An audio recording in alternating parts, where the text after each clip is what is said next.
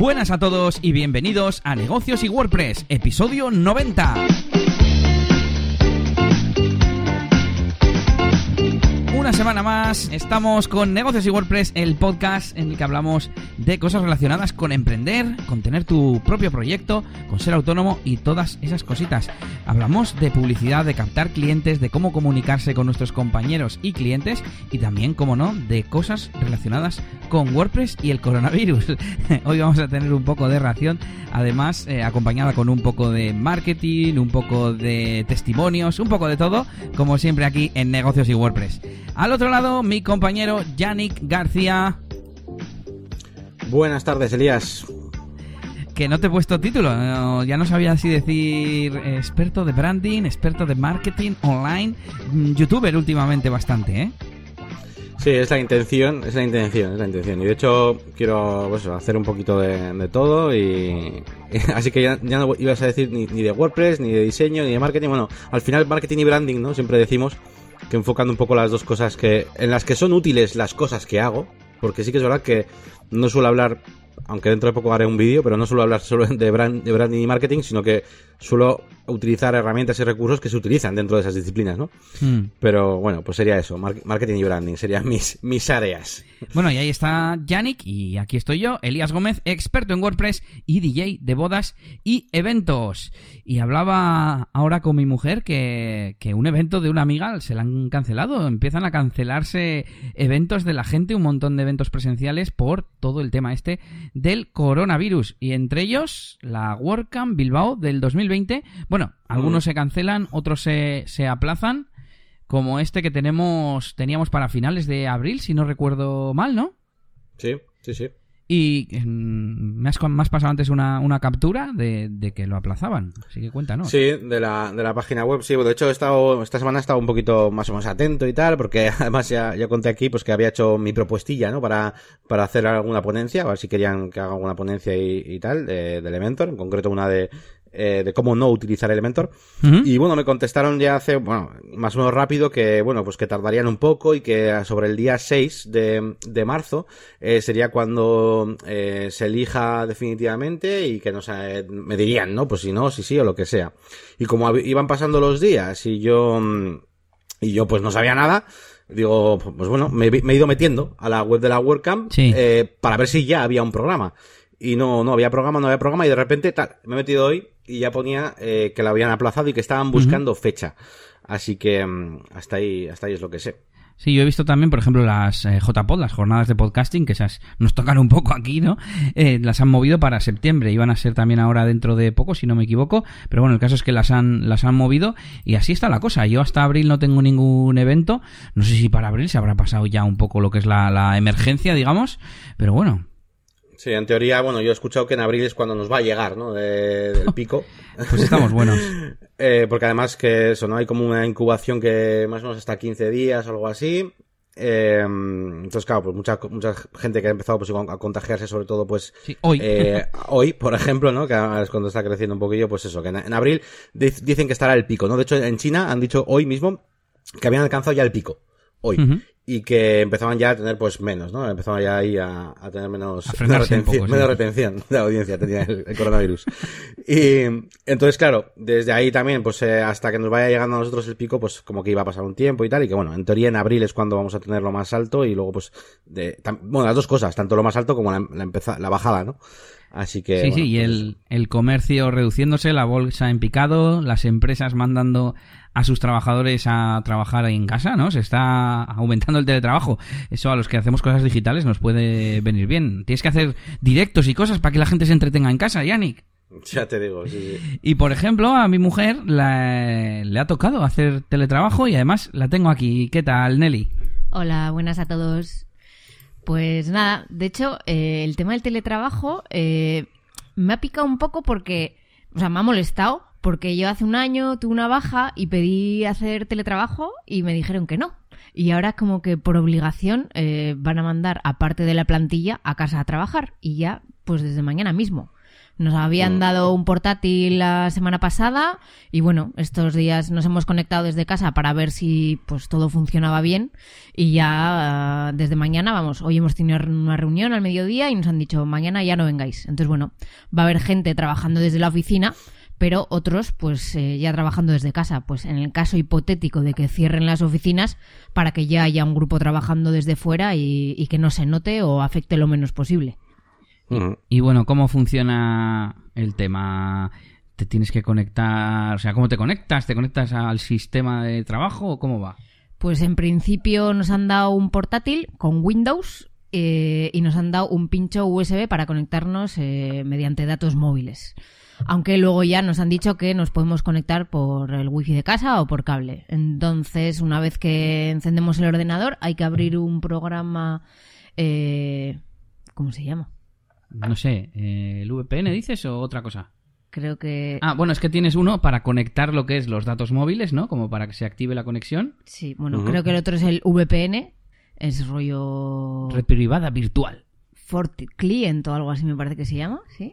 Eh, y luego eh, nos conectamos con el control remoto de Windows al ordenador de la oficina que no nos pueden apagar. Hemos tenido que poner como dos o tres POSIT en el, en el ordenador, en la pantalla he puesto dos o tres por si acaso se cae alguno para que nadie me lo apague. Y, y nada, pues nos conectamos remotamente al ordenador del trabajo y ya podemos trabajar como si estuviéramos ahí. Lo que pasa que el tema del teléfono está un poco en duda de cómo va a funcionar, porque yo atiendo teléfono y tengo que hacer, tengo que emitir llamadas. Entonces no, no está muy claro todavía cómo va a funcionar. Mañana, cuando me conecte, veremos. Claro, tenían, un móvil igual de la, de la empresa y redirigen ahí las llamadas y todo y llamas desde ese o cómo. No, no, más cutre. Nos han redirigido todas las llamadas a nuestro móvil. Así que Ah, directamente. Sí. Eh, entonces, no, no sé, vale, para recibir me parece bien, pero si yo tengo que emitir, Claro. eh, claro. hoy mi jefa decía, va, pues con número oculto. Digo, ya, pues que el número oculto no puedes llamar a un cliente, es ilegal. Y aparte que igual ni cogen el teléfono. Claro. Entonces, no sé, bueno, igual a los eh, colaboradores y tal, no me importa llamarles desde mi móvil, porque luego no, vamos, les digo que es mi móvil y ya está, y no me van a llamar. Pero claro, a los clientes eh, no les quiero llamar desde mi móvil, no quiero que se lo guarden y me llamen fuera de, de horario. No, Entonces, claro, claro. pues no, no tenemos muy claro cómo va a ser. Ya preguntan algunos por personas concretas para hacer seguimiento de sus casos cuando no Ya deberían. Oye, pásame con tu compañera Elena. Así que teniendo tu móvil, qué peligro. Bueno, bueno, pues ahí está el teletrabajo llegando a España. Eh, igual viene bien para modernizar en cierto sentido, ¿no? Porque hay muchas empresas que podrían hacer su trabajo eh, de forma remota, como todas estas empresas de administración y gestión y demás. Y oye, podrían ser más flexibles. El que quiere ir a la oficina que vaya, pero el que mm, pueda estar en casa o tenga un niño o lo que sea, pues le puede venir bien. Así que igual tiene su parte buena el coronavirus. Mm. Hombre, la parte del, del teletrabajo como tal sí que puede venir bien, pero claro, en, en concreto el problema con el coronavirus y en el caso concreto de los niños es que, claro, cierran guarderías, cierran todo. Entonces, claro, tienes que hacer teletrabajo con, eh, estando con los niños. Claro, si tienes un niño de un año, no sé qué, por ejemplo, yo algún conocido tengo que, que es que no, o sea, no puedes dejarle suelto porque se, está, o sea, de un año y no, y se cae ese mismo, o sea, si lo dejas suelto, la, la lía petardísima. Entonces, claro, es muy complicado trabajar así.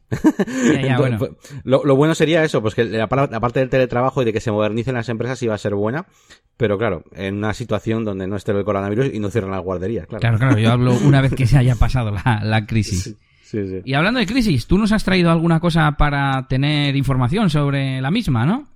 Eh, sí, sí, sí. Bueno, de hecho, esta semana, pues el tema ha sido un poco este, incluso dentro del propio ámbito de, de mi agencia. Bueno, mi agencia pertenece a una, o sea, es un, como un la, par- la parte de marketing eh, pertenece a un departamento, o sea, es un departamento de, de una empresa más grande de informática, que es eh, Serinfor. Y de hecho, bueno, pues esta semana he tenido que hacer un montón de cosas relacionadas con el coronavirus. Desde mm, eh, pues un artículo en el, bueno, publicábamos un artículo en el blog de la, de la empresa, porque se dedica a hacer mantenimiento informático a un montón de empresas. Y publicábamos pues cómo, cómo funciona el, el tema del teletrabajo. He hecho un par de infografías. ¿Vale? En el, en el artículo para, tanto para conexión VPN con, pues eso, red privada virtual, como la opción de acceso remoto, ¿no? RDP, es decir, una sería, digamos, que te conectas al servidor y desde ahí ya trabajas, y la otra te conectas a un ordenador, ¿no? A uno de los puestos de la empresa, ¿no? Y haciendo un poquito eso, hemos mandado un mailing y tal. Y eh, se me ha ocurrido buscar, porque casi todo lo estaba haciendo yo ahí con mis ilustraciones, mis movidas. Y se me ha ocurrido buscar, por ejemplo, en FreePic, a ver si había cosas poner el coronavirus. Y había un montón de ilustraciones, tú, pero hay guapas, ¿eh? Con infografías y de todo. Y yo, joder, pues está, está actualizado. Y también en WordPress, también he buscado en WordPress a ver si había algo. Y había un plugin que se llama Coronavirus Data que básicamente pues eso es para poner ahí un widget en tu en tu web pues eso, pues con la, todos los, todos los casos eh, confirmados, los sospechosos, sospechosos incluso, eh, muertes, recuperados y tal. Y, y, nada, pues eso, es pues para ponerlo en, la página web. Sí, algún blog que se dedique a cosas de noticias de salud o una página de sanidad. Ahora, la verdad que lo ha petado, o sea, todos los temas de Romuald Fons ha hecho un vídeo de coronavirus, bueno, al final es un tema que está ahí, ya sabemos, ya sabemos lo que va a salir, ¿no? En el Google Trends este de, a finales de año, ¿no? bueno, en, en, enero lo suelen poner, ¿no? De hecho, que y mm, así que eso, eso. Os dejo ahí, bueno, os dejo ahí el, plugin por si alguien lo... Aunque vamos, me parece ridículo porque evidentemente hay un montonazo de webs donde veis la información y tal súper bien. Sí, mismamente esta semana, eh, poniendo coronavirus en Google, Google ya te saca un gráfico eh, y puedes ir a la web de origen y, ver los datos en tiempo real. Pero bueno, oye, no está mal. Como igual que esos clientes que les gusta poner un widget del tiempo, ¿no? Además, entré en la web esa de Google o a donde te llevaba y me recordó un montón a Airtable. Tenía como bloques y los podías poner mm. grandes y pequeños. Yo tanto no, no, llegué a interactuar, pero bueno. Está guapa. Pues nada, la semana que viene en el podcast vendré otra vez a deciros qué tal me ha ido la semana teletrabajando. Así que, venga. Hasta luego. Muchas gracias, Nelly. Pues nada, ahí teníamos, empezábamos con esta noticia triste de que se aplaza la WordCamp de Bilbao. Y también hay cierres de eventos y cierres incluso de empresas, aunque no tienen nada que ver con el coronavirus. ¿Has visto cómo enlazo, Yannick? Sí, sí, me la, estaba esperando. ¿eh? un, poco cutre, pero bueno. Pues sí, noticia triste porque cierra demoswp.dev, ese servicio que lanzaron eh, Joan Boluda y Aníbal Ardid, eh, que también está en, sin oficina, ahora que lo pienso. Y, nada, pues dice que los costes no son sostenibles, que no está generando beneficio y que, bueno, que lo tiene que cerrar, que le está dedicando mucho, mucho esfuerzo y mucho tiempo y que no lo puede mantener durante mucho más tiempo. En abril, a finales de, hasta abril, creo que mantiene los sitios, por si alguno tenéis algún sitio de pruebas allí y para que lo descarguéis y luego ya se, se cierra. Y pues nada, también pone la plataforma a la venta por si alguien quiere montar algo similar. Así que bueno, pues una pena, pero por otro lado, pues eh, os dejamos el enlace para que le echéis un vistazo si queréis. Oye, pues mira, se me está ocurriendo una cosa que, mm, que yo no puedo hacer de momento, pero que estaría bien saber y es algún, igual tú si conoces, igual ya lo han hecho, pero se, por eso te pregunto, también a ti, Elías, eh, un poco una guía de cómo cerrar algo, ¿no? Eh, igual que hacen, hacen tantas de cómo abrir un membership site o cómo, ¿no? Lo típico, pues, ¿cómo, ¿cómo cierras algo, no? O sea, ¿qué tienes que tener en cuenta? ¿Avisas a los suscriptores, no? Eh, ¿Das un periodo de tiempo? ¿Con cuánto margen? Eh, ¿Qué tienes que tener en cuenta, no? Eh, ese tipo de cosas de cómo cerrar algo. Estaría, estaría bien saberlo también. No sé si eh, eh, te suena de haberlo oído igual de algún de alguno de estos de Boluda, porque recuerdo que Boluda hizo un hizo un esto de que abría un negocio cada mes o cómo hacía eso. Sí, eh, creo que en 2018 hizo 12 meses, 12 proyectos. Sí, y, igual, que alguna, que había cerrado alguno. Alguna vez, sí, sí, ha cerrado varios de aquellos. Pero, pero no ha hecho un un artículo explicando cómo se hace, porque ni siquiera ha hablado de los cierres, ¿vale?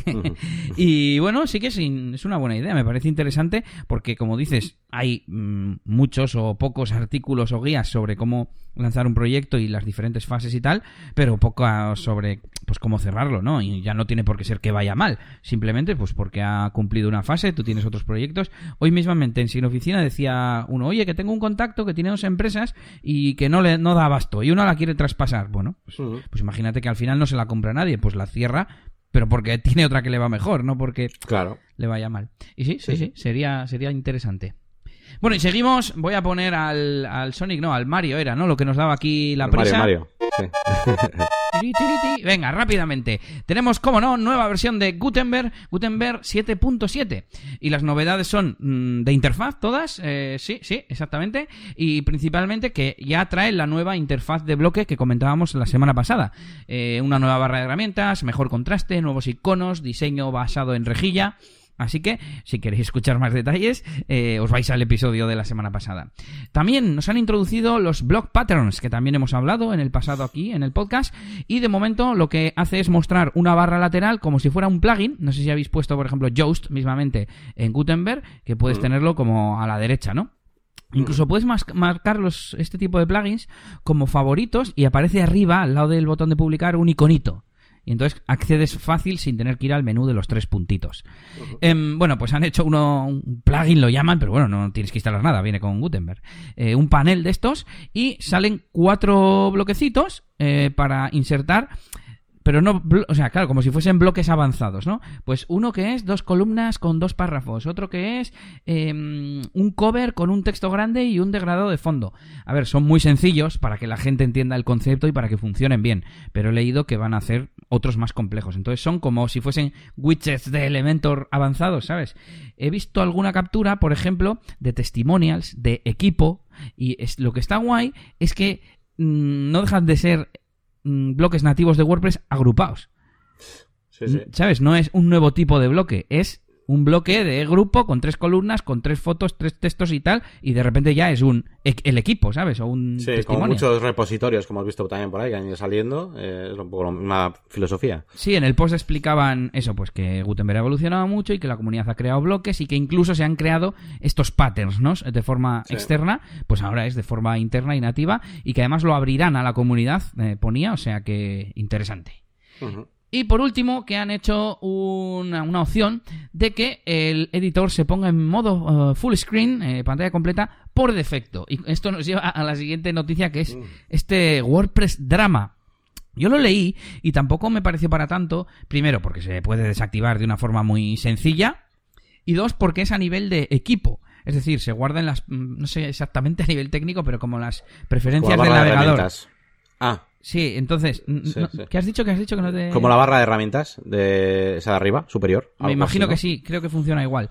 Entonces, eh, a ver, no sé hasta qué punto eh, es bueno. Se supone que han tenido feedback de gente pidiéndolo. Entonces, no sé, no me parece tanto tan grave como para que haya un drama, ¿no? Es tan sencillo como ir y decir, oye, pues a mí no me gusta esta opción. O, o que cuando lo instalo por primera vez, que me pregunte, que haya un asistente de instalación y que me pregunte, ¿no? ¿Quieres que el editor por defecto esté... Vaya voz, ¿eh? Del feedback. ¿Quieres que esté en modo pantalla completa o no por defecto? Bueno, no sé. Y a mí, pues lo que te digo, es tan fácil como ir y quitarlo. Además, mm, espera, voy a abrir el local porque no me acuerdo cómo se muestra. O sea, pantalla completa, ¿qué, se queda? Solamente la interfaz del centro de escribir los bloques más el inserter. El, claro, el problema sería que no habrá el panel de, opciones de la derecha, ¿no? El del sidebar, ¿no? El de... Ya, es que no lo sé, no sé cómo es. Igual está integrado de alguna manera o... Porque a mí eso sí que me parece raro. O sea, es decir, a mí que, estés, que, que, me quites el panel de WordPress, por así decirlo, me parece hasta bien, tipo, bueno, pues sí, Pero la parte de, de, yo que sé, donde está, pues eso, todo lo del slug, las categorías, ese tipo de cosas, eh, ostras. Estoy contigo, estoy contigo porque se... yo uso mucho el panel de la derecha. Claro, sí, sí. Sí que estoy pensando que ha habido gente que se ha quejado mucho, también te digo, creo que de forma un poco absurda, de que eh, el flujo de escritura no es el mismo y no sé qué y no sé cuánto. Y en plan, a ver, si tú escribes y das enter, te crea otro párrafo igual, solo que ahora ese, ese párrafo es un bloque. Puedes arrastrar imágenes igual que antes, puedes mm. alinear, no sé, tampoco lo veo tan, tan diferente. Bueno, sin más, aquí queda expuesto el drama y a ver qué opináis vosotros, si creéis que, es grave, no es grave, cómo lo tendrían que haber hecho. Y os dejamos también un par de enlaces, como siempre. Uno al anuncio mm, del, del blog en makewordpress.org y, y, un tweet de alguien que lo criticaba en Twitter. Qué raro. Eh, y, y, ah, por último, una noticia que, quería comentar contigo. Y son las novedades de WooCommerce 4.0, que ya ha salido la nueva versión mayor de mm. WooCommerce. Y no sé si le has estado echando un vistazo. Yo he visto un poco antes el artículo de Ayuda WordPress. Yo, el de Ayuda WordPress no he visto. Sí que he estado siguiéndolo estas últimas semanas porque sabía que era inminente. Y, he visto pues también lo que han publicado también en la web, digamos, de, desarrolladores de WooCommerce, la oficial. Y, y bueno, pues sí, sí, le, he echado un vistazo. Al de ayuda a WordPress no, pero al, al oficial sí, digamos. Yo al revés. Tenía guardado también el, el, oficial, que además lo puse aquí en el, en el guion nuestro y me falta echarle un vistazo. Pero bueno, os digo, eh, hay un nuevo asistente de instalación, se supone que más moderno y más lógico, según lo que he leído. Eh, ofrecen durante la misma la instalación de, de, WordPress, no, de Jetpack y de los servicios de WooCommerce, que no sé ni lo que es, y un poco criticaban en ayuda a WordPress esas ventas cruzadas que está haciendo automática ahora en todos sus productos, y hemos comentado aquí. También trae la nueva, el nuevo panel de administración, este que ha estado en modo plugin durante un montón de tiempo, este que se llama WooCommerce Admin y que está más basado en, JavaScript y todo como más, más rápido, más dinámico, no sé, no sé cómo decirlo, y que dicen que quizás en el futuro aprovechen ese, ese código, digamos, ese, conocimiento, quizás, esa experiencia, para eh, evolucionar el panel de WordPress en el mismo sentido, para que sea más basado en JavaScript, ¿no? También decían en el artículo de ayuda a WordPress que ya no, algo así como que ya no usará los custom post types para almacenar la información, sino que usará sus propias tablas y que de esa forma mejorará el rendimiento. Pero, ¿y qué va a haber? ¿una tabla llamada VP barra products, por ejemplo, o algo así? Ya, es que eso eh, en el, en el, vamos, en lo que yo he leído no, no viene eso. Eh, no viene, sí que viene lo de, de, custom tables, pero no viene nada acerca de que, o sea, no, no explica, no van a ser custom post type. Entonces, eh, la verdad es que, no sé, me, me, me, deja un poco así descolocado, porque yo soy muy de coger y, y yo qué sé, añadir campos personalizados, yo qué sé, claro, claro, bueno, que... bueno entiendo, entiendo, que sí, o que los harán compatibles, pero bueno, tendrán que, el avance custom, custom fields tendrá que hacerlo compatible con WooCommerce, eh, JetEngine o, o, lo que sea, ¿no? Es un poco peliagudo. Pero bueno, te tengo que decir que la sección del artículo no estaba nada bien explicado. De hecho, el subtítulo ponía Programador de acciones mejorado, guion. WooCommerce se pone el turbo. Y dentro lo que explicaba era lo de Custom Post Type. Y sí que al final decía como que ahora cargaba más rápido y tal. Pero era como, pero me falta explicación, me falta chicha aquí. Pero bueno, quería comentarlo y os dejamos ambos enlaces en las notas del, del episodio. Y pues esas son las noticias de hoy. Y si te parece, Yannick, pasamos con nuestras novedades eh, personales en el sentido de propias. Sí, sí. Eh, pues sí, es, no, es que, perdón, es que te iba, justo iba, iba a meter sí, sí. simplemente una frasecita porque justo casualidad estaba leyendo otro artículo desde, que me, que me ha enlazado desde, desde el que estábamos hablando de, de WooCommerce y habla de las eh, custom tables, pero para el tema del Action eh, Scheduler, que se llama, ¿no? Que es eh, para vale, hacer... Eso tiene sentido con lo que decía el subtítulo, el programador de acciones. Claro, y dice que el Action Scheduler, este como se diga en inglés, eh, guardaba los datos en custom post type y que eh, ahora va a dejar de hacerlo, ta, ta, ta, ta, pero no dice nada acerca del resto de cosas como los productos. Uh -huh. Entonces, eh, eh, tengo que decir eso. que de los productos no decía nada el artículo ah, vale. de ayuda a WordPress, pero sí lo decía de forma general. General, ya. ya, ya. WooCommerce guarda la información en tablas. Es que, mira, lo voy a, lo, lo estoy abriendo y, y lo voy a leer, literalmente, ya y nos quitamos la duda. A ver, que está cargando el artículo enorme. Vale, una de las novedades más relevantes no es visible, pero lo notarás enormemente, y es el mejorado programador de acciones de WooCommerce. Anteriormente, el proceso de almacenamiento de datos de WooCommerce se hacía usando un tipo de contenido personalizado. Claro, ¿qué, qué narices es el proceso de almacenamiento de datos? Me suena a todo lo que guarda WooCommerce, ¿no? En la base de datos. Yeah. No me suena a relativo a este proceso. A veces hasta yo creo que las traducciones ya sabes que juegan mala pasada y yo creo que incluso Fernando que suele más que traducir, interpretar o adaptar eh, bastante sí. bien. Yo creo que aquí en este caso se ha, se ha, quedado por ahí. Y dice, y bueno, los tipos de contenido personal, personalizado son un método muy habitual, incluso popular en WordPress, de almacenar datos entre plugins, pero tienen un problema, y es que genera tamaños enormes de tablas y bla, bla, bla. Y ya luego dice que usará sus propias tablas y tal. Entonces, claro, genera un poco de confusión. Bueno, ahí queda así más el, el apunte. Pues bueno, pues vamos a, a ver un poquito qué, qué, ha hecho el Yannick esta semana. Eh, bueno, empezando por, por un poquito por la, por la agencia, donde bueno, ya, ya estamos hablando, ya hemos hablado antes del tema de, de coronavirus, del VPN y tal. Eh, a nosotros por nuestra parte estamos, entre comillas, preparados para ello. Uh -huh. eh, y bueno, mmm, digamos que de momento no hemos hecho nada. Yo lo último que he hecho ha sido un par de carteles de dos metros por dos metros que han querido poner también en... Ah, no, al final ha sido un metro. Un metro por un metro que han querido poner en las, en los escaparates y tal. Bueno, los hemos imprimido, pero todavía no están puestos, evidentemente, porque de momento no nos han dado el aviso de hacerlo del teletrabajo. Pero estamos ya preparados, por así decirlo. Eh, y en nuestro caso, por cierto, eh, la persona que lleva el tema comercial le han dado un móvil eh, para que, bueno, pues para hacer las llamadas y todo eso. Vale, entonces, ¿qué más cosas he hecho esta semana? Bueno, pues eh, actualizaciones de, de, de, muchas páginas web, eh, de mantenimiento y demás, y problemitas, problemitas otra vez con Manage WP y la maldición del 9% esta, Ajá. que otra, otra vez he tenido que, bueno, les he escrito ya en total, desde aquella vez que empezó a dar este error, pues igual mm, tengo ahí, no te exagero, eh, 10 tickets. Y, y nada, pues otra vez diciéndoles, oye, mira que esto, que otra vez, que se me queda el 9%. Y alguna vez me han contestado, ya, pero si lo dejas, como me han dicho, eh, en uno de ellos me dijeron, pero si lo dejas 24 horas al final se hace o algo así. Yo, ya, hombre, pero estoy pagando por un servicio que no es ese, ¿sabes? Ya. Eh, y nada, pues otra vez a escribirles que no sirve de nada, pero yo ya como tengo, de hecho he usado como una especie de plantillas que tengo ahí guardados textos y yo en plan, oye, tal, le añado alguna cosa tipo, esta es la décima vez, no es la décima.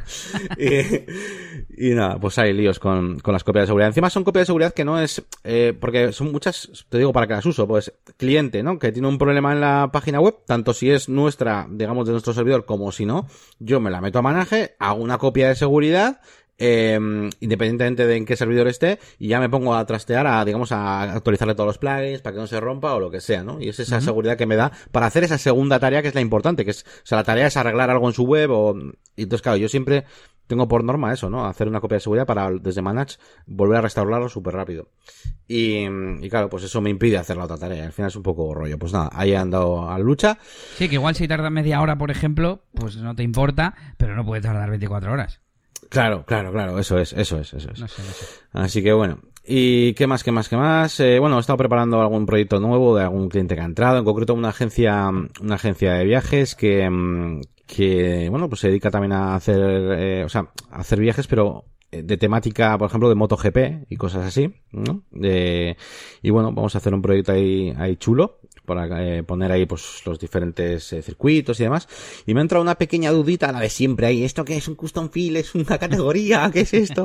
y es que los, por ejemplo, los, eh, claro, en este caso son- cada viaje es como, por así decirlo, un circuito, ¿no? En plan, eh, Le Mans, ¿no? En, en Francia o, Sí. o Ja- Jarama, tal, ¿no? Y con la fecha, ¿no? Es como un evento, ¿no? Eh, y tienen eh, países, claro, para que salga, yo quiero que salga el país en cada, en cada bloque, en cada listing item, ¿no? De. Del archive de los eventos. Y claro, yo no sabía, es que país no, no es un contenido que se vaya a visitar más tarde, pero sí que está bien que salga, tanto que salga la banderita, eh, como que pueda en un futuro filtrarse, ¿no? Quiero ver en todos los, los eventos de, de Francia y tal, pues hay va- varios circuitos. Y ahí está, ¿y qué hago? Hago simplemente un custom field, un select y que a cada evento le metan el, el país que es, hago una taxonomía, eh, y ahí andaba un poquito la- las dudas que tengo siempre. Al final acabaré haciendo eh, seguramente una... eh, iba a decir un custom field, porque ¿sabes qué pasa? Que siempre le pregunto a los clientes y les pregunto, pero ellos no... Porque no ven el futuro, no ven el futuro. De primeras Sí. lo quieren súper sencillo. No, no, no quiero filtros, no quiero nada, no quiero nada, nada. Y, y dices, bueno, pues si no va, no- nadie va a filtrar. Eh, no va a tener contenido como tal. Pues nada, pues nada, da un, da un campo. Pero claro, dentro de un año me dicen, quiero que se filtre por esto, no sé qué, y yo, joder. Y ya empiezan ya a liármela. Y, qui- y quiero que, haya sub, sub, eh, campos, por así decirlo. O sea, que dentro, Sí. que tengas Francia, y luego dentro de Francia que tengas las ciudades. Por zona, sí. En, O zonas, en- sí. en Francia es regiones. ¿Cómo se llaman? O Sí, departamentos. regi- regiones, regiones. Bueno, creo que hay las dos cosas, me parece. Hay, sí, hay región, por ejemplo, la Borgoña, y luego dentro creo que hay incluso Ajá. más, más división, pero bueno. Y nada, pues ahí está un poquito eh, haciendo esto. Creo que tendremos que hacer una guía nosotros de, de, eh, qué es cada entidad, ¿no? En base a Sí. pues las diferencias o las o, el- o el potencial de cada uno. A ver, para filtrar realmente los, los eh, campos personalizados son útiles. De hecho, incluso países que son limitados y, y se Mm. repiten, eh, podrías utilizar un desplegable, por ejemplo, un eh, me estoy Mm. imaginándome ya la interfaz como tal, ¿no? En el Advanced Custom Field. Pero claro, no le puedes añadir a su vez otros campos, como la bandera, como no sé, la población o como no sé. Claro, es que ahí vienen las dudas, porque en esta ocasión el requisito, básicamente, así te lo digo, es que salga la banderita en el archive, de en cada, en cada elemento. Es solamente esa tontería. Entonces, eh, es que me, da- me dan ganas de hacer simplemente, meter ahí las banderas, porque no son muchas, son, encima los países son siempre los mismos, ¿sabes? Me dan ganas de hacer eso, un select, y, y dentro un custom field, y, y con que elija la bandera, y pum, ¿qué bandera quieres de estas 12 que he metido yo ya? Esta. Pues eh, la verdad es que yo creo que siempre que sean datos como no repetibles, por así decir, por ejemplo, la superficie de un inmueble, ¿no? En, en un sitio de inmobiliaria. Pues para mí eso es un campo personalizado, porque puede ser 99, puede ser 99 y medio, puede ser 83, puede ser 113, y, y para mí no tendría sentido elegir de una lista, ¿no? Claro. Porque es una propiedad mm, que no, no, no agrupa a los elementos. Y si, si, si agrupa a los elementos y tú quieres tener listados automáticos, en ese caso sería eh, taxonomía para mí. También, sobre todo, si quieres que tenga campos a su vez, por ejemplo eso, la bandera, Claro. eh, una un párrafo que describa lo más característico de ese país, en este caso, etcétera. Mm. Sí, y sí. por último, quizás el que más me cuesta acotar es el de custom post type, ya como tal, ¿no?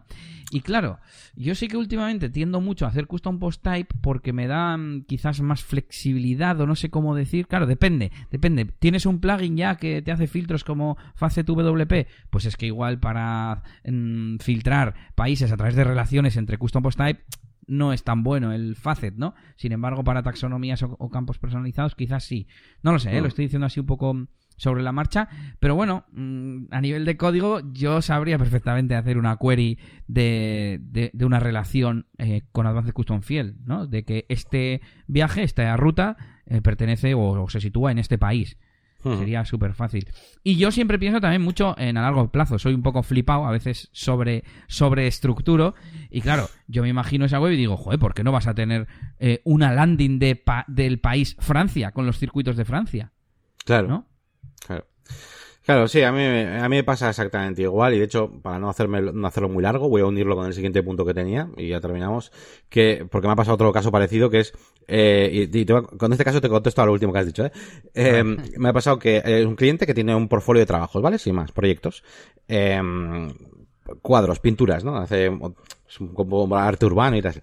Eh, Y la cosa es que querían una sección ya no de proyectos, sino de clientes, donde Ajá. salga un listado eh, es que claro, para el cliente siempre todo es en el frontend, ¿no? Es- lo que yo quiero es que salga, aparezcan un listado de los clientes, eh, así en logotipos de mis clientes, pero ojo, que cuando haga clic, vayas al proyecto, a un proyecto.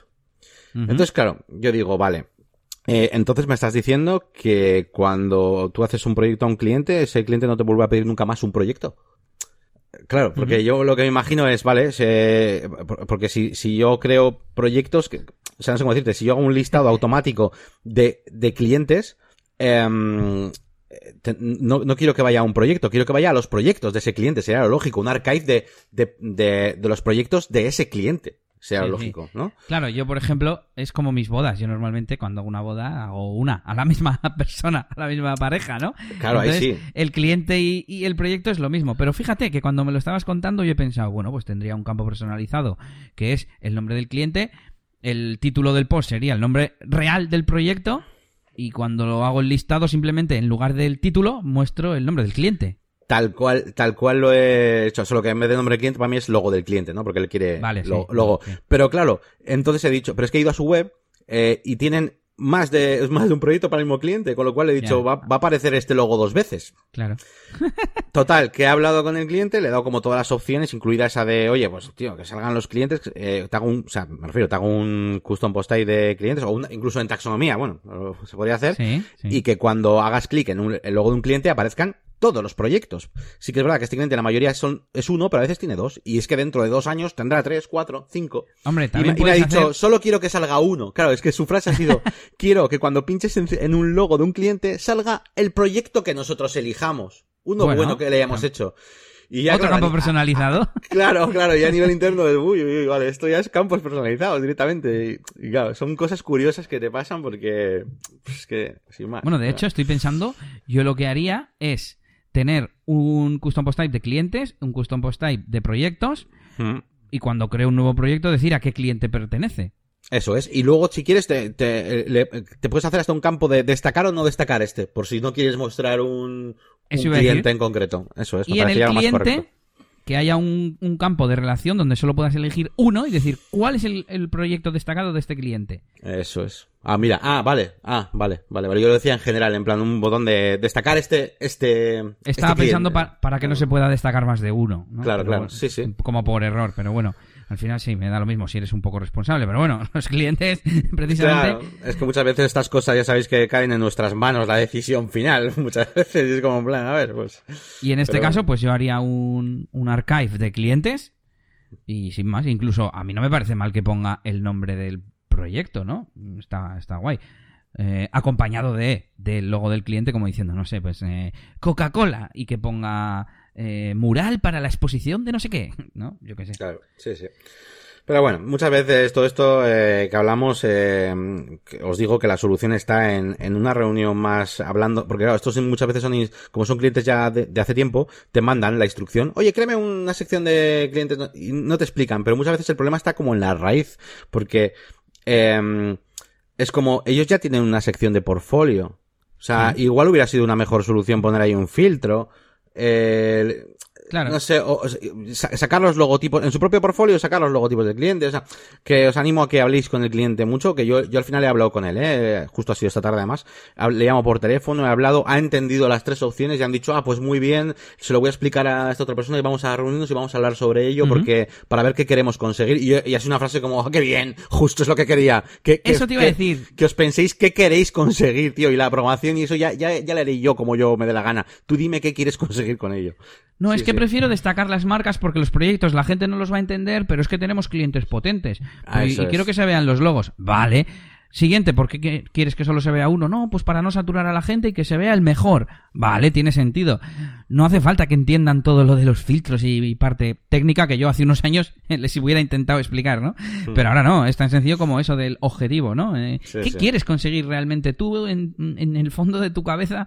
¿Qué es lo que hay? Y bueno, incluso mm, igual no lo tiene eh, claro y en el momento le hace reflexionar y ya lo, lo verbaliza, ¿no? Que se dice. Claro, sí, sí. Eh, Bueno, se encadenó en eso, en que tengan ellos una reunión interna antes de pedirme esa tarea. Eso está, está bien. Bueno, bueno, Pues nada. interesantes reflexiones. y antes de nada te voy a decir Sí, que antes me he escuchado el artículo de Serinfor del teletrabajo, Ah. pero como lo he escuchado no había visto las infografías, así que las has hecho tú. Sí, he cogido, eh, tenía algunos iconos hechos, como de los servidores y cosas así, y de, y de ordenadores que he utilizado pues, en otras cosas de Serinfor también, eh, pero de FreePick también he pillado alguna cosa, en FreePick he pillado, eh, ah, bueno, lo de abajo, el- para la parte de así he cogido cositas para hacer el, como una especie de ciudad, ¿vale? no le Porque- hagáis ni caso a Yannick, porque Yannick, si no hace las sombras del tejado que sale por detrás del servidor, para él no lo ha hecho él. Sí, sí, hemos tenido una, una pequeña conversación acerca de esto, ahora, ahora lo contamos. Pero, Y- pero bueno, sí. eh, estaban, están chulas, están chulas. Y creo que no te tenía que decir nada más, que tengo abierto por aquí el Gutenberg, pero luego hacemos un Back to the Future de hoy. De hoy. De Vale. hoy. Vale, ¿qué más? ¿Qué más nos traes? eh, Pues tu nada, otra Pasaba, eso es, pasado a hablar un poquito de la máquina de branding. Eh, y eso, he subido un vídeo esta semana que es eh, un top de, bueno, los plugins gratuitos que, que recomiendo usar. Sobre, es un, es un vídeo que, eh, que está hecho eh, para todo el público, digamos, menos técnico de mi canal. Eh, y sobre todo para atraer tráfico también pues un poquito nuevo, gente un poquito pues más novatilla en el mundo de WordPress, ¿vale? Porque al final yo creo que he hecho- he hecho un contenido bastante específico que por otro lado es lo que le gusta a la gente y suelo ver en los comentarios, jo, me encanta tal, eh, las partes más complejas, ¿no? Eh, pero bueno, he querido hacer un vídeo para todo el mundo, así que he hecho un top de plugins, que es una cosa pues muy, muy, muy socorrida, ¿no? Y tanto buenos como, como un poco otro, una lista de plugins para hacer el mal, ¿no? Que he llamado que es parecido a lo que pusimos aquí de los plugins inútiles, pero le dado un toque un poco de plugins troll, he cambiado algunos de los plugins y he querido pues darle un valor diferenciador. Al final lo que, eh, hablando de marketing ¿eh? y de SEO directamente, totalmente y tal, que, quería hacer un vídeo que pueda traer mucho tráfico nuevo, como es un top de plugins, pero quería hacerlo lo suficientemente diferente para que aquel me- que me descubra diga, coño, este tío hace las cosas diferentes, que se, ha se disfrazado, ¿sabes? Que, que es un poquito el vídeo, ¿no? Mm, Bien y mal. Y disfrazado pues un poco de, bueno, disfrazado de demonio, porque al final no encontré disfraz para el de Ángel y lo tuve que traquear, hacer tracking ahí en, en After Effects. Así que, bueno, ahí está el vídeo curioso. Eh, tengo pensado publicar, aunque es una cosa un poco rara, pero bueno, tengo pensado publicar mañana viernes eh, un vídeo que ya tenía por ahí preparado, que es el de mm, eh, cómo se hace una migración eh, con el WP All-in-One Migration, el plugin, eh, pasando una página web que tengo en local hasta eh, un servidor, en concreto uno de SiteGround. Eh, es un vídeo que mm, os cuento sin más cómo, cómo es el tema. Eh, por un lado, me ha pedido, mucha gente me pidió hacer eso y sobre todo mucha gente del curso de Elementor, que casi todos han venido por ese curso y, y hago la web en local y muchos me preguntaban, vale, ¿y ahora qué hago, tío? Así que me parecía bien hacerlo por ese motivo, el tutorial de VP Lingua Migration, pero claro, ¿a dónde lo subía? ¿Y dónde he visto yo la, la, la oportunidad? Pues justo cuando SiteGround me mandó un email y me dijo, oye, ¿quieres probar un poco los servicios de SiteGround y tal? Y digo, mira, pues me vine perfecto para hacer este tutorial, eh, eh, para enseñar a la gente y tal. Así que, bueno, pues, pues he aprovechado un poco las dos cosas. He hecho un vídeo un poquito pues de SiteGround que me dejaban, vamos, no es que me haya hecho afiliado ni nada, eh, simplemente me han dejado probar, probar la aplicación 15 días, eh, básicamente, y, y me ha venido bien para hacer este vídeo también. Así que lo subo. Pero eh, no quería subirlo como pum. Este es el vídeo de que Yannick va a hacer cada dos semanas y esta semana toca este tutorial. No me parece eh, un vídeo que represente las cosas que quiero hacer en mi canal, así que lo voy a meter como iba a decir de tapadillo, pero bueno, lo meteré, pues eso, mañana viernes subiré otro vídeo. Eh, aunque, que es una cosa que iba a comentar, me está yendo tan bien este último que he subido ayer de, de los plugins que no sé si eso va a repercutir negativamente, subir mañana otro. Igual espero al martes, a este martes que viene. Porque, joder, acabo de mirar las estadísticas y es que eh, ahora mismo tengo ya en visualizaciones, ¿eh? Un 328% más que lo que suelo tener de visualizaciones. Es mogollón. Tengo uno con 4.000 en, en un día que eso para mí es, para otros evidentemente no, pero para mí es una burrada, ¿vale? Yo normalmente tengo 800 el que más, el que más he tenido en 24 horas, ¿sabes? El ante- y lo subí, el anterior lo subí hace dos semanas, ¿eh? que tampoco es tanta la diferencia. Así que no sé, no sé, ¿tú qué opinas? ¿Tú esperarías al martes, por ejemplo, para que al menos haya uno cada semana? O... Mm, Me lo estás haciendo pensar. ¿Qué tienes en la recámara? O sea, ¿tienes alguno? No hace falta que expliques cuáles. O... Eh, eh, en la recámara dices... Eh, o sea, tengo- vídeos. te estoy preparando ahora mismo el, el de dentro de dos semanas. Ah, vale, van a ser cada dos semanas. Hmm, Sí. Pues... Hombre, pues lo pondría en medio, sí. Lo pondría quizás la vale. semana que viene. Vale, me parece bien. Sí, vale, pues voy a esperar, voy a esperar el martes, miércoles o así y lo subo la semana que viene. Sí, vale. Así haces un poco más de seguimiento o, o cuando veas que este deja de, de verlo la gente tan... No sé, como el coronavirus en China que está bajando ya, pues así. Sí, sí. Pues eso. y te iba a decir eh, que parece que están funcionando, ¿no? Entonces esos truquillos que has intentado aplicar, ¿no? De, de SEO en YouTube y de conseguir que la gente enlace con otros vídeos, etcétera. Sí, pero, sí, pero, o sea, sí, sí, funciona, eh. Funciona más que nada el, el truco, funciona el de coger qué vídeos son los más populares o los- el- dentro del tema que tú tratas y hacer un vídeo, ¿no? Pues evidentemente si yo me hago ahora un cu- eh, curso de, o hace, hace una tienda online, ¿no? Lo tengo por ahí apuntado. Hacer una tienda online desde cero. Eh, va a funcionar, es que ese vídeo sé que va a funcionar. Pero sí que es verdad que no lo puedo aplicar a todo porque, joder, no, también quiero que encaje con mi contenido, ¿sabes? Y, Sí.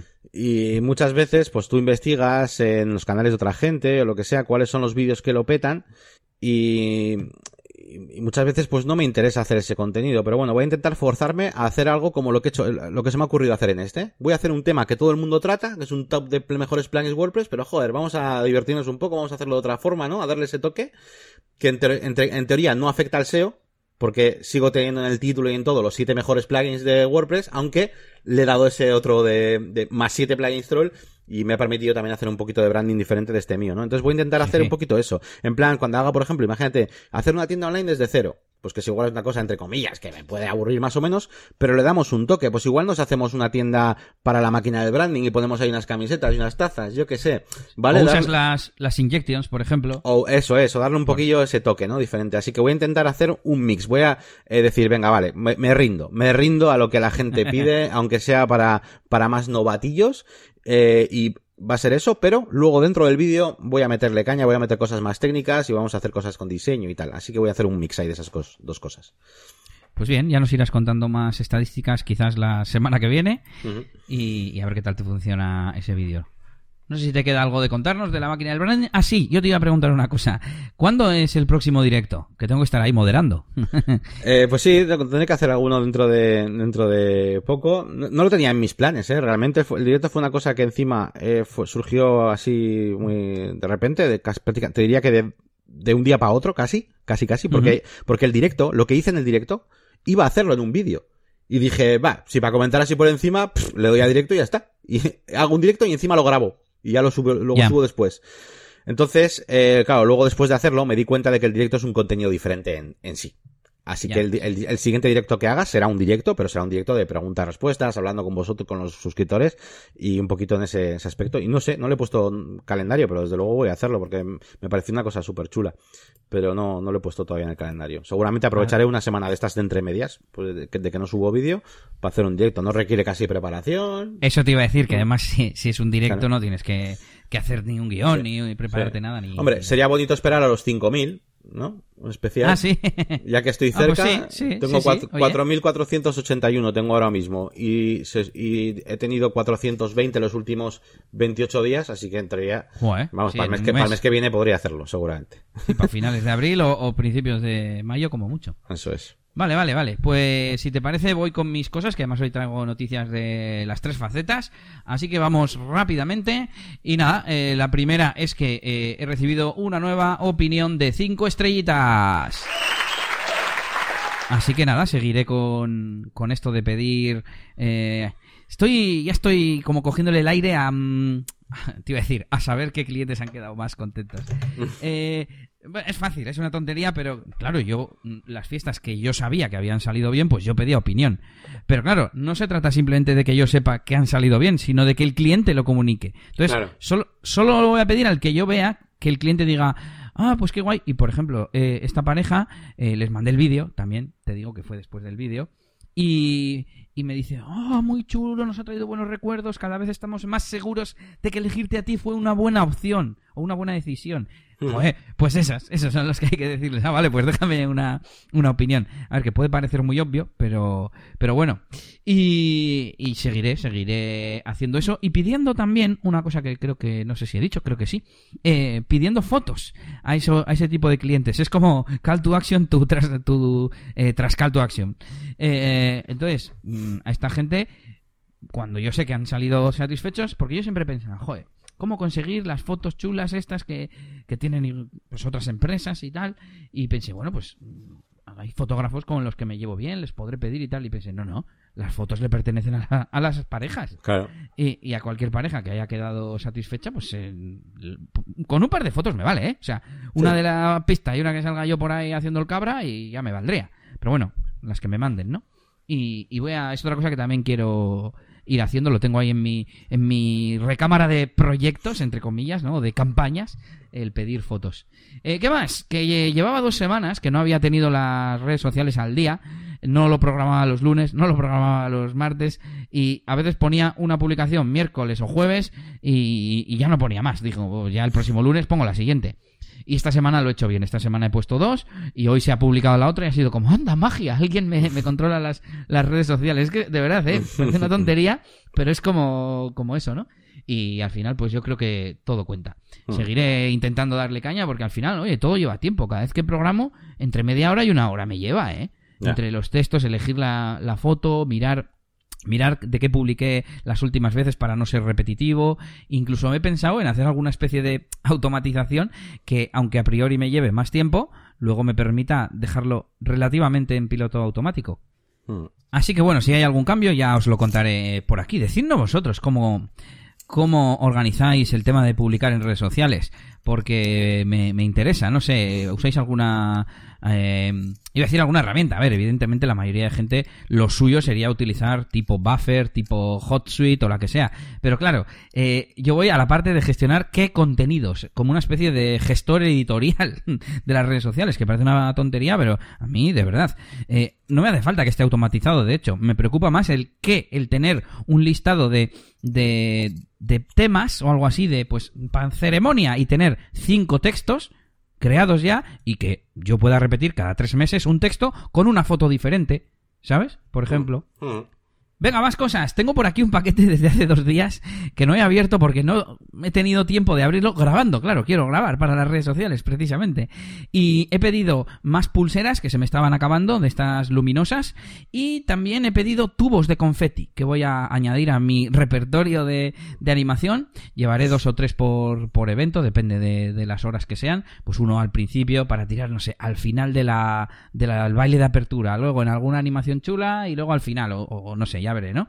Pero estuve, bueno, lo hizo además Nelly, hizo un estudio de mercado eh, hasta que encontró una que era súper baratísima y ya os contaré eh, en abril que tengo la próxima boda, así es que no se, no se cancela. Y, por cierto, hablando de próximos eventos, hoy me ha escrito eh, un, un cliente que me iba a contratar el año pasado y al final no me contrató por tema de gestiones y de pagos y de no sé qué. Y es la leche que este año me han escrito. En el mismo email me han respondido para contratarme para este año y tal, ¿no? Así que o bien el del año pasado se lo hizo muy mal o les ha gustado lo que he ido haciendo este año o no sé. Pero bueno, así que es un lead templado. Iba a decir caliente, pero ¿Y te, templado, ¿no? ¿Y te ha respondido al, al email aquel, antiguo? Al email del año pasado, eso es. Qué maravilla, un cliente que funciona el botón de responder. Joder. Sí, sí, sí. Hombre, sería incluso mejor uno nuevo o responder y cambiar el asunto. Sí. Pero bueno, pero sí, sí, bien, bien. No, Y que no se le han Eh, borrado los emails. sí, sí, entre comillas, sí. Y, y que ha sabido encontrarlo. Es que, claro, Sí, que habrá sí. buscado? Eh, me, ha, me ha- me ha dado curiosidad este, este caso. Y claro, lo esperable es lo que tú dices. Eh, nuevo email sin asunto y para adelante. Bueno, más cosas. Venga, cambiamos de faceta DJ y nos vamos a la de DJ de discotecas. He editado, estoy a tope editando. Por cierto, no he dicho que he terminado. Ah, sí, me lo he saltado. He terminado de editar un vídeo. Me faltan los últimos retoques y mandárselo al cliente de, de los de DJ Elías. Y además de- es de un cliente que me ha preguntado varias veces por él. Así que tengo ganas de enviárselo y a ver si, si le gusta y tal. Y esta misma semana he terminado, ya los tenía empezados, dos vídeos de, la faceta de discoteca de, para el, diario de Elías DJ. Uno es uno que tenía atrasado de dos fiestas, que ya ha pasado bastante tiempo, no quiero ni decir cuánto. Y el otro eh, es de la fiesta que hice hace dos semanas, eh, de, carnaval, y ya los tengo listo y subido en YouTube los dos. Me falta, eh, mira, te voy a hacer yo a ti también pregunta. Me falta hacer la miniatura y pensar un poco lo que voy a poner en, en cada uno. Entonces, mm, la pregunta, ¿tú los publicarías ya los dos?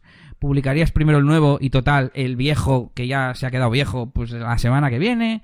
¿O los dos a la vez y así la gente ve los dos uno detrás de otro y tiene más importancia? ¿O cómo harías? Bueno, el, el último, el, el evento, el último evento que ha ocurrido lo publicaría lo más rápido posible. Eso creo que supongo que estamos de acuerdo. Por cierto, digo que ese vídeo, el, el reciente, eh, lo he hecho dentro de mi focus. De- eh, me hice eh, en mi time blocking un- lo de los focuses, lo de los enfoques, ¿no? En castellano sería, eh, de reservar tiempo y dedicar ese tiempo a, a algo concreto que quieras sacar adelante lo más rápido posible. Y en este caso, fíjate que aún así me he tirado dos semanas. Pero bueno, es que si no me pasarían seis meses, como me pasa a veces. Y bueno, pues dos semanas y el vídeo está decentillo, pues yo creo que está, está bien. Así que lo recomiendo. Si veis que se os amontonan las cosas, que no avanzáis tal, os recomiendo esto de reservar mm, X tiempo al día, a la semana, para, para decir, no le dedico tiempo a nada más eh, que a esto, eh, en, esa, en ese tiempo. Al final, al fin y al cabo es como si, yo es que tengo muchas facetas, pero supongamos que tenéis dos y dedicáis media jornada a cada una, pues es como si a una de repente le dedicaras cinco horas y a la otra tres en vez de cuatro y cuatro, y esa hora extra de la de cinco di- dirías, o incluso dos o tres horas extra, de, o sea, extra no, dos o tres horas de esa faceta a la que le dedicas cinco, decir, no, no, es para esta tarea, para este proyecto en concreto. Pues eh, ya te digo, mi, mi respuesta sería que evidentemente publicaré cuanto antes el del evento que ha ocurrido, pues eso, el, el último, pero Sí. el otro mm, tienes dos opciones. Para mí, si tú tienes, si tú, si tu intención es establecer en la mente de la gente una periodicidad concreta, creo que no. No, Eh, no lo es. Eh, vale, porque si no, esperaría ese momento. Si no, públicalo ya. O sea, Es lo que había pensado yo, ¿eh? Sí. Publicalo ya. O sea, ¿a qué pasa? O sea, me da igual. O sea, me refiero. Eh, es que no, no. Es como lo. pues me recuerda un poco al tema de. de que si la duración de los podcasts, que si los vídeos, tal, pues joder, al final si te gusta y te gusta, pues lo vas a ver, da igual cuando lo pongas. Ya, Eh, las, bu- las búsquedas orgánicas que encima puede ser también, esto pues van a llegar tarde o temprano igualmente. Da igual cuando lo publiques. Eh, no sé, yo para mí lo publicaría ya. Yo, de hecho, la, la única razón de la que yo me hago un buffer y incluso me tengo que contener y tal, es para que la gente no se haga ciertas expectativas, porque me ha pasado, ¿no? Claro. Eh, tal, y entonces, pues bueno, pues tengo que mantener ese, ¿no? Pero en tu caso, yo los publicaría. Es que en mi caso no es en plan soy youtuber y creo contenidos con una agenda, es cuando tengo y me pasan cosas, Claro. lo grabo y, y lo subo. Entonces, pues un poco esa es la idea, ¿no? Que cuanto antes. Mm. Bueno, sigo. Eh, de esta fiesta también he empezado a editar la sesión, lo que es la, la mez- las mezclas que hice y eso. Eh, pero mm, me han dicho que todavía no la puedo publicar, así que la tengo ahí medio preparada. Por ejemplo, no le he hecho portada ni nada de eso. Eh, pero bueno, así lo voy adelantando. Y también de el sello discográfico, en la tienda que solemos vender más, eh, se habían borrado algunos discos, digamos, ¿no? Para que lo entienda la gente, algunos releases. Y pregunté y me dijeron, no sabemos, vuélvelos a publicar. Y yo, joder, pues menos mal que tengo los archivos. Así que he estado subiendo un par de ellos y haré pues regularmente para, para que vuelvan a estar a estar a la venta. Y tengo ganas de, de avanzar en ese sentido, ¿eh? De hacer una tienda en la página web del sello o de mm, contratar alguna de- mm, distribuidora de estas que te distribuye a todos los canales, eh, a todas las tiendas digitales y, y- y, mm, plataformas de streaming, etcétera.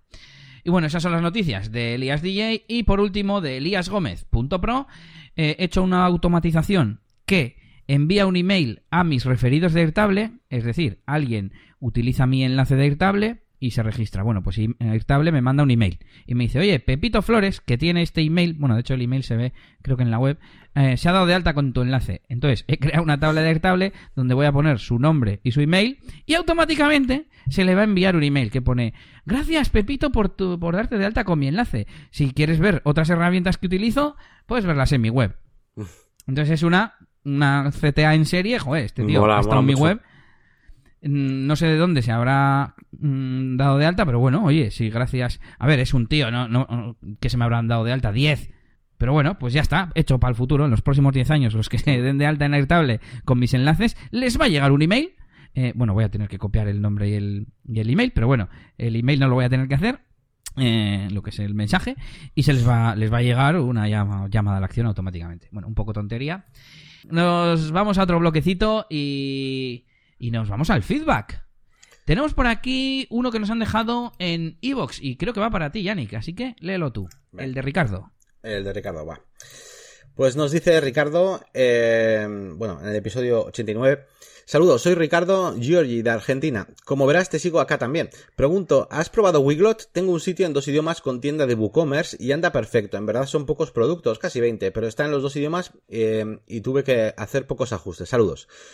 Eh, bueno, pues muchas gracias por tu mensaje, Ricardo. Eh, sí, lo he probado, pero he probado la versión, digamos, mínima que tiene, eh, pues eso, unas limitaciones en cuanto a palabras que no me vale para los proyectos de mis clientes, ¿vale? Entonces lo he probado a nivel de laboratorio, a nivel de, de mis pruebas. Y me ha parecido una maravilla.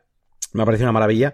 Pero claro, eh, en cuanto lo intento implementar, pues en el presupuesto, ¿no? De, de algún cliente, pues normalmente se le va, se le va.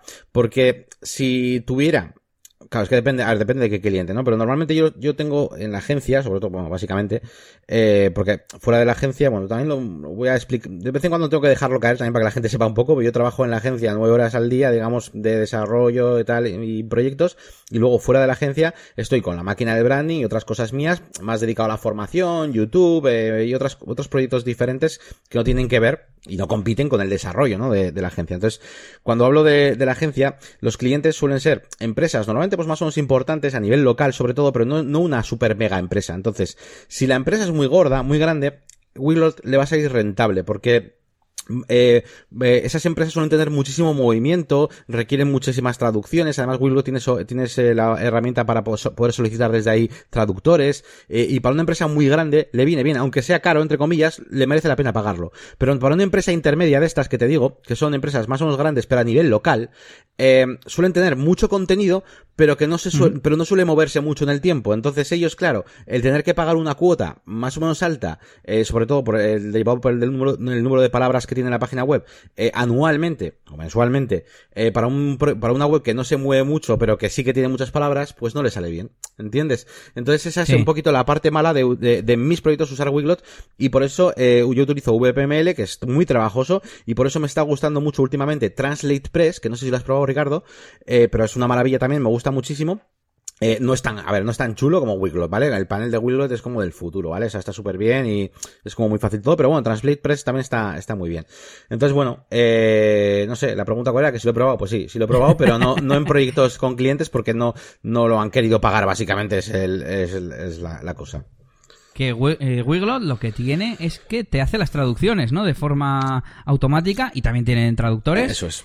Eso es. Y, y a- aparte, claro, para esa función hay que pagar y es recurrente, por lo que te estoy entendiendo. No, no me acordaba. Sí, es recurrente, tienes que pagar anualmente y, y sobre todo en función del número de palabras, que es lo que sube el precio de los planes. eh, y por lo que y por lo que no te puedes meter al plan básico, a no ser que tengas una web súper sencillota. Sí, muy minimal. Sí. Ya. Y Wiglot te permite también traducir eh, por tus propios medios, en plan como VPML, vamos, metiendo tú las traducciones.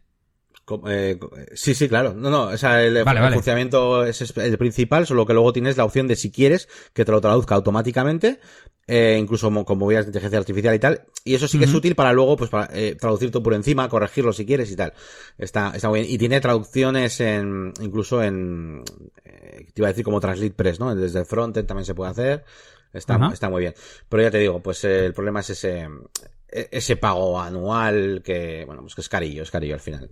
Venga, pues voy a poner otra vez aquí el, Harry Up de Mario, que nos estamos yendo por las ramas. Venga, vamos con las herramientas y la mía se llama Unscreen, Remove Video Background. Y sirve para eso, ya está. no, bueno, la probé un poco y funcionaba bastante bien. Le subí un vídeo que me había grabado yo aquí y me quitó todo el fondo, excepto que se liaba con la lámpara porque tiene brillo y Mm. hacía como un degradado en la luz y tal. Pero vamos, lo que he probado me funciona bastante bien. Eh, os dejo el enlace en las notas del episodio. Mola, muy curioso, no había visto yo una herramienta así nunca. Vale, eh, vale, pues voy con el mío. Um, voy a un plugin, ¿vale? Que se llama Extended User Search in eh, WP Admin, ¿vale? Eh, ¿Esto sirve para qué? Eh, por el nombre parecería algo así como muy general, pero lo que ocurre básicamente es que te va a dejar, te va a permitir buscar usuarios eh, dentro de tu panel de control, pero no solamente poniendo el email o el, o el username, ¿vale? Esto lo te- básicamente es un plugin que os recomiendo porque lo he tenido que utilizar en la máquina de branding, ¿vale? Eh, para buscar eh, usuarios donde no me acuerdo de cuál es su nombre, eh, de- de- perdón, no me acuerdo cuál es su nombre de usuario, Claro, o no me acuerdo cuál, cuál es, cuál es su email, pero sí me acuerdo de cuál es su nombre de persona o lo que sea, ¿no? O cualquier otro dato, ¿no? Entonces, eh, pues he tenido que instalar este plugin eh, que ya permite, es como que desbloquea ya la posibilidad de, de buscar en todo el, el contenido, ¿no? Vale. pues está Así guay. que está bien, sí, sí. Pues venga, nos vamos eh, con, con ese regreso al futuro forzado, que no es con esta canción, es con esta otra. Ya estaba dando la canción otra vez. Ahí está. Bueno, que mientras grabábamos he estado eh, trasteando lo del full screen de Gutenberg y realmente mm, sí que se abre sin el panel lateral derecho, pero tú lo puedes activar. Simplemente hay que dar al icono de, de engranaje. Y si desactivas el modo full screen y lo vuelves a activar, eso se mantiene. O sea, realmente lo que oculta es la barra izquierda de WordPress y la barra, la admin bar superior de, de WordPress. Entonces realmente es bastante eh, utilizable. O sea, Mm, De hecho, a ver, eh, clico aquí en un bloque. Claro, el problema es que eh, le tengo que dar a la I de información. Ah, no, esto es del documento, ¿ves? Eh, Show Block Settings. Y entonces me abre la derecha o dando al icono, como digo, de.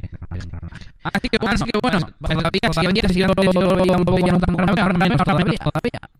Sí, no me parece grave para nada, aunque sí que es verdad que me parece mejorable y para mí tendría que ser por defecto como Elementor, ¿no? Es decir, eh, eh, tú estás en pantalla completa, pero bueno, tú en todo momento que vas haciendo clic en las cosas tienes el panel de sus propiedades a un lado, por defecto, aunque en Elementor tiene también un botón para ocultarlo. También te, Pero por defecto, Te digo que editas, pues, pues- no sé si otras veces, claro, esta es la instalación que yo tengo de pruebas desde hace un montón de Gutenberg. Igual en su día quité, puse no sé qué, puse en mo- modo. También. Tendría que ser una instalación limpia para saber realmente cómo funciona, pero bueno. Ya os diremos. Y nada, con esto terminamos este largo episodio 90 de Negocios y WordPress. Recuerda que puedes dejar tus comentarios en negocioswp.es, nuestra página web, donde también nos puedes escribir en la sección de contacto si quieres contarnos algo que no tenga que ver con un episodio como tal. Y también puedes visitar nuestras páginas web.